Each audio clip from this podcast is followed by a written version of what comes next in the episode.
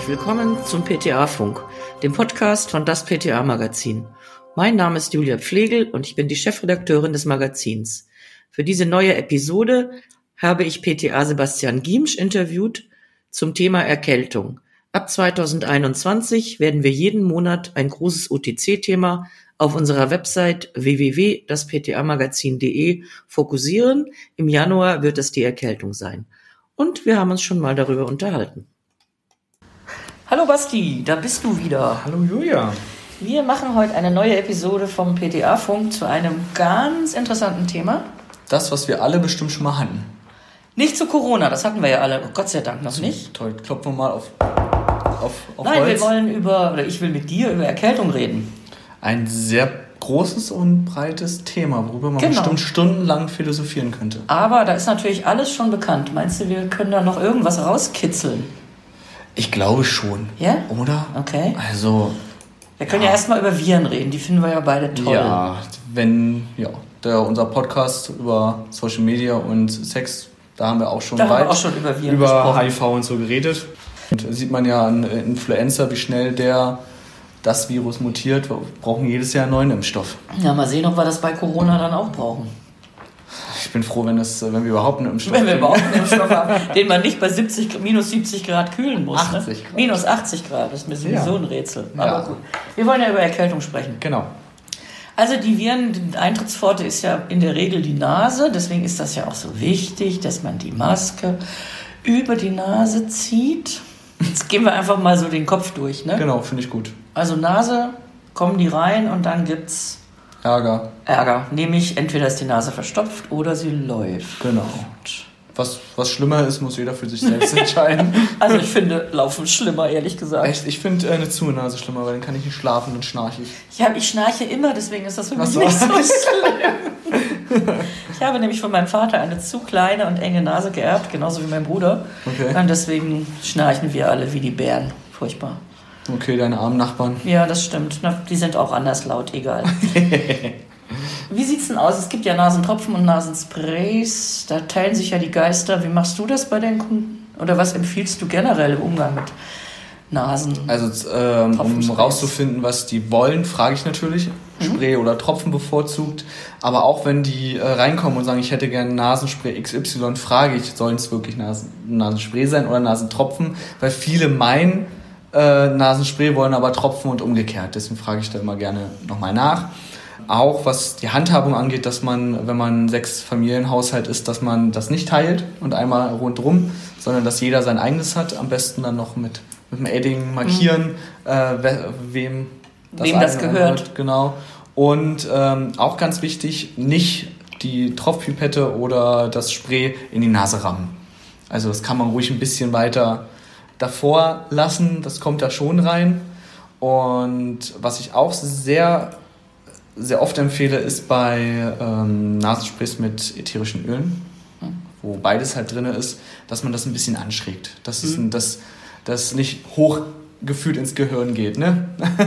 Das ist das Gefühl, Ja. als ob es direkt ins Gehirn geht. Genau, das, das, da fangen ja dann auch die Augen an zu tränen, wenn man das weit reinmacht und so. Das ist schon nicht sehr angenehm.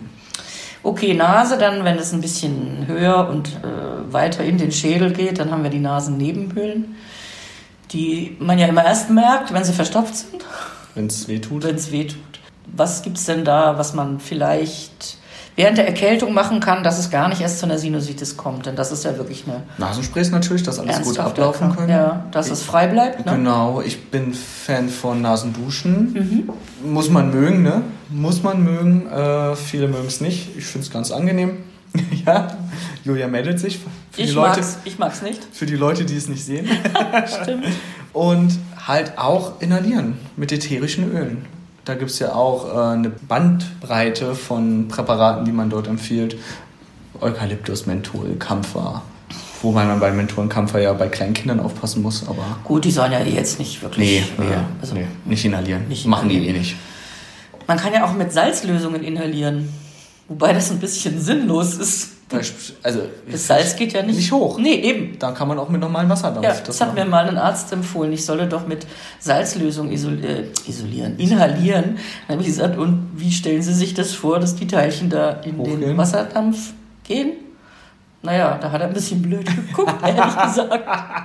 ja, aber ja, wenn man ja. darüber nachdenkt, ist es ja ganz logisch. Was soll da hochsteigen? Was soll da hochsteigen? Das Natrium und das Chlorid. Das steigt dann da. Von Zauberhand wird es in den, steigt es in den Nebel hinauf. Da lieber Meersalz-Nasensprays oder genau. äh, Nasendusche anwenden. Da, genau. da kommt das Salz dorthin, wo es hin soll. Und Nasendusche würde ich jetzt, wenn ich es denn machen würde, wie oft anwenden pro Tag? Pro Tag? Also ich würde es nicht so häufig machen, weil ich glaube, viele HNO-Ärzte raten davon ab, das zu häufig zu machen. Prophylaktisch, glaube ich, zwei, dreimal die Woche. Auch bei einer Allergie zum Beispiel, um das rauszuschwemmen.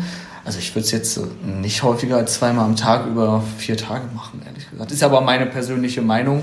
Wenn da jetzt ein HNO-Arzt zuhört, gerne mal uns schreiben, wie oft man das machen kann oder in den Kommentaren oder sonst wie. Das würde mich auch mal interessieren. Oder wenn einer da irgendwie Erfahrung hat oder eine Quelle, sehr, sehr gerne, schreibt uns. Früher hat man das mit Rotlicht gemacht. Ich weiß, als Kind musste ich mich immer vor so eine schreckliche Rotlichtlampe setzen. Ich weiß gar nicht, ob das heute überhaupt noch, oder ist das nicht eigentlich obsolet, Rotlicht? Ich bin mir jetzt nicht sicher. Ich glaube, dass es nicht obsolet ist. Es gibt noch äh, ältere ähm, Damen und Herren, die das auf jeden Fall noch machen. Mhm. Warum nicht? Also ich finde es jetzt auch nicht, macht jetzt auch nichts Schlimmes eigentlich. Wird halt warm. Wird halt warm, tatsächlich. So, jetzt wandere ich mal von den Nebenhöhlen zum Ohr. Also Ohr ist ja nicht, nicht wirklich was für die Selbstmedikation, nee, viel, oder? Was meinst du? Viel kann man dann nicht machen. Mhm. Ich empfehle immer gern äh, Ibuprofen einnehmen, weil es ja antientzündlich wirkt und schmerzlindernd. Von Ohrentropfen bin ich kein Fan, weil man nie weiß, ob das Trommelfell irgendwie angegriffen ist. Weil wenn man da noch irgendwie was, hm, was einen Defekt hat und dann noch Ohrentropfen rein knallt, ähm, sehe ich es als eher gefährlich Eher an. kritisch, ne? Ja, gefährlich, eher kritisch ist, glaube ich, das richtige Wort. Ibuprofen und Nasenspray, dass du die, die nette Röhre, die Nasennebenhöhlen und das Ohr verbindet, äh, freimachst, dass das alles schön ablaufen kann. Da ist man eigentlich auch gut bedient, auch bei kleinen Kindern. Da ist man auf, na, sowieso bei kleinen Kindern, finde ich, Ohrentropfen ohne den Ohrenarzt ja. ist, äh, ist, ist eigentlich ein Weg zum Arzt auf jeden Fall. Ja, also. unbedingt. Jetzt mache ich mal zwischendurch was, was mir gerade so einfällt. Jetzt haben wir diese Symptomatik beschrieben. Liebe PTA, Sie haben ja bestimmt alle einen Freund, einen Vater, einen Bruder, einen Opa oder einen Ehemann zu Hause. Ein männliches Wesen zu Hause. Ein, ein männliches Wesen zu Hause, welches ja bekanntermaßen, wenn es erkältet ist, Männerschnupfen hat und der ist fast tödlich. Nicht nur fast. Na, du lebst ja nicht. also, Männerschnupfen ist eine ganz arg dolle Krankheit. Ja. Was, wieso? Das, wieso könnt ihr denn, wieso leidet ihr denn dann so? Hormone. Ah. Wie immer. Wie immer. Bei euch Frauen ist es auch einmal im Monat äh, die hormonelle Belastung, bei Männern ist es bei Schnupfen so. Spaß beiseite, ne? ich habe mal gelesen, dass es das Testosteron ist, das Männer wehleidig macht. Also, dass äh, wir eigentlich nichts dafür können, dass wir so wehleidig sind. Also seid, habt ein bisschen Gnade mit uns. Du meinst, wir sollen euch dann richtig pflegen und so? Also ich würde es jetzt nicht bevorzugen, aber vielleicht gibt es ja bei, bei euch zu Hause äh, euer Mann, Freund, Vater. Da würde ich auch mal interessieren, wie ähm, eure männlichen Wesen darauf reagieren, wenn sie einen Schnupfen haben. Sind die eher ein bisschen wehleidig oder das würde mich mal interessieren. Ja, da müsst ihr, müsst ihr uns in die Kommentare schreiben. genau, bei, äh, bei Instagram oder Facebook. Das, ja, würde, das, das, stimmt. Das, würde, das würde mich mal interessieren. Das könnten wir eigentlich mal abfragen. Ja. Es gab ja mal diese schöne Aktion einer äh, pharmazeutischen Firma, deren Namen ich jetzt nicht nenne, zum Thema Männerschnupfen. Das war schon sehr, sehr lustig. Ja, es ist eine beinahe tödliche Erkrankung. Mhm. Und, und ganz natürlich, natürlich. Ja, auf jeden Fall. Ja, ja, die gibt es wirklich. Ja, klar.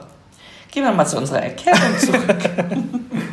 also den Kopf, die Kopfschmerzen hatten wir noch nicht, aber das ist ja jetzt ganz einfach eigentlich, Kopfschmerzen zu behandeln. Aber andere Frage jetzt, du behandelst, behandeln ist nicht das richtige Wort. Du empfiehlst eher symptomorientiert oder empfiehlst du auch mal so ein, sag ich, so ein Kombipräparat mit Pseudoephedrin, was einen so kurzfristig wach macht? Ich bin kein Fan von pseudoephedrinhaltigen Präparaten, außer man hat einen wichtigen Termin, man hat eine Prüfung, man muss, man muss einfach funktionieren. Auf den Punkt funktionieren. Genau, dann finde ich pseudoephedrinhaltige Sachen wirklich gut. Es pusht auf, also es pusht, es macht die Nase frei, man fühlt sich gut, mhm. halbwegs zumindest. Aber um wirklich gesund zu werden, ist es der falsche Weg, weil man halt auch viel verschleiert. Also deswegen kenne ich auch viele, die dann nach drei, vier Tagen ähm, pseudoephedrinhaltigen Therapie wiederkommen und dann richtig, richtig krank sind und, und dann wirklich noch einen härteren Kracher brauchen. Also es gilt ja für alle Ephedrinabkömmlinge, ja, ja, ja. nicht nur fürs Pseudoephedrin. Ja, also ich empfehle da, ich frage dann immer nach, so was sind die Symptome, was, wie lange schon und auch ganz, ganz wichtig, schon mal was genommen, was geholfen hat. Weil die Frage kommt oft zu kurz. Weil warum sollte man das Rad neu erfinden, wenn, wenn der Kunde Patient äh, schon vor zwei, drei Jahren was genommen hat, was ihm bei diesen Symptomen super geholfen hat. Wenn man denn überhaupt was gefragt wird in der Apotheke, muss ich ja, mal kritisch ja, anmerken. Ja. Ich mache ja auch so meine Testkäufe. Machst du ja auch. Ne? Und ich weiß, ich war vor Jahren mal unfassbar erkältet. Ich war ein wandelndes Taschentuch und habe mich also mühsam in die Apotheke um die Ecke geschleppt, um ähm, eine Brausetablette gegen Fieber zu kaufen und dachte eigentlich, ich gehe jetzt da mit einer Tüte voller weiterer Medikamente hinaus. Weit gefehlt. Also ich wäre in dem Moment wirklich froh gewesen für Zusatzempfehlungen. Ja. Es geht ja nicht darum, was aufzuschwatzen. Mein Kopf genau. war so dick, äh, dass ich eigentlich gerade noch laufen konnte, so ja. in etwa. Ja, es ist typisch Zusatzverkäufe. Also die viele ähm, Apothekenmitarbeiter, die denken einfach, Zusatzverkäufe sind was Schlechtes. Aber ist es halt nicht. Also wir verkaufen keinen Schrott in der Apotheke. Wir, ich bin der festen Überzeugung, dass wir Gesundheit verkaufen.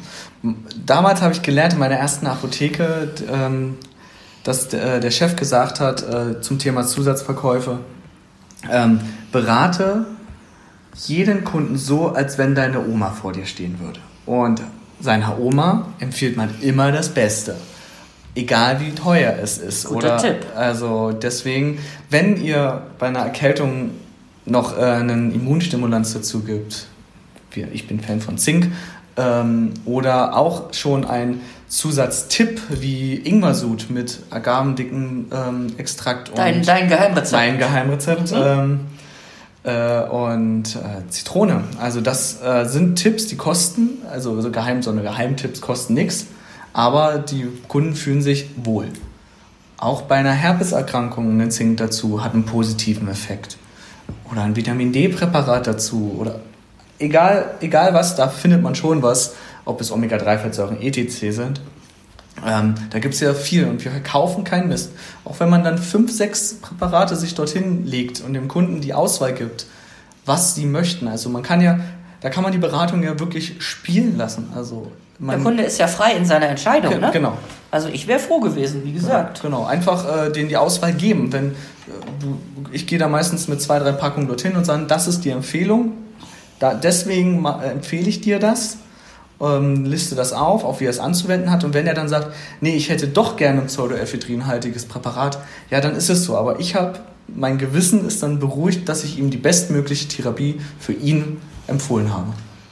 Ja, wenn er eben gerne dann ein Kombipräparat möchte und das braucht, dann bekommt er das dann auch. Dann kriegt er das. Ist ja völlig klar. Also das gibt ja da genauso Indikationen dafür wie für einen Hustensaft. Genau. Oder? Solange, solange man dann immer sagt, nicht für länger, ja, für ein, zwei Tage. Alles klar. Bla, bla, also immer bestimmungsgemäß genau, anwenden. Darum genau, geht es ja. Genau, das ist ganz, ganz wichtig. Dafür gibt es eine Packungsbeilage und eine Indikation. Da sind wir auf der sicheren Seite. Genau.